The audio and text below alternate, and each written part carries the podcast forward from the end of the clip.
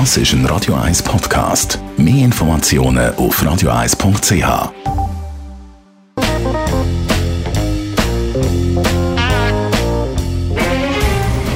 Der Finanztag auf Radio 1. Verstehen, was Menschen und den Markt bewegt. In Zusammenarbeit mit der Zürcher Privatbank Merki Baumann.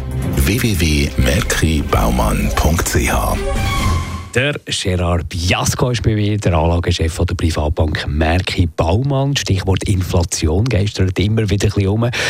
Was bedeutet die globale Konjunkturabschwächung, wo wir auch schon darüber geredet haben im Finanztag, für die globale Inflation 2019? Ja, wir sehen ja die klare äh, globale Konjunkturabschwächung und historisch kann man sagen, das ist immer so ein, ein Vorlaufindikator für die Inflation. Also wenn die Weltwirtschaft im Wachstum sich abschwächt, dann ist es nur eine Frage von der Zeit.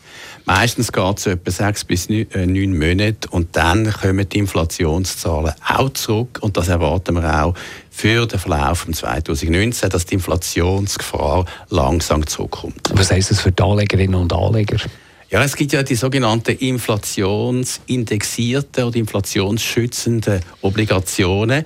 Und die sind natürlich weniger attraktiv als andere Obligationen, wenn die Inflationsgefahr zurückgeht, wie es jetzt wegen der Konjunkturabschwächung sicher der Fall ist. Wenn man so ein bisschen auf den Handelskonflikt äh, schaut, wo ja jetzt immer ein grosses Thema war zwischen den USA und China, hat es jetzt offenbar ein bisschen kurzfristige Entspannung gegeben. Auf jeden Fall ein riesen Hoch da am chinesischen Aktienmarkt haben wir erlebt, nachdem dass die Zölle ausgesetzt wurden.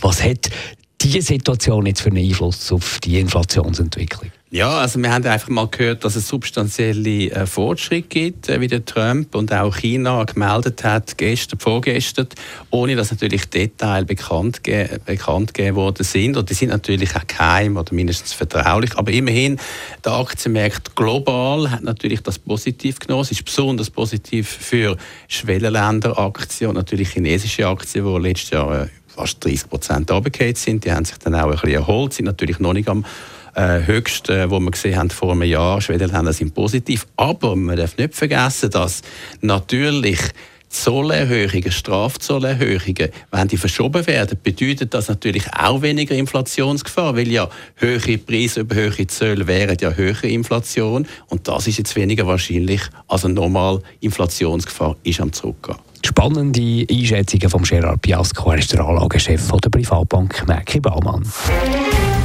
Der Finanztag gibt es auch als Podcast auf radioeis.ch. Präsentiert von der Zürcher Privatbank Merki Baumann. www.merkibaumann.ch Das ist ein Radio 1 Podcast. Mehr Informationen auf radioeis.ch.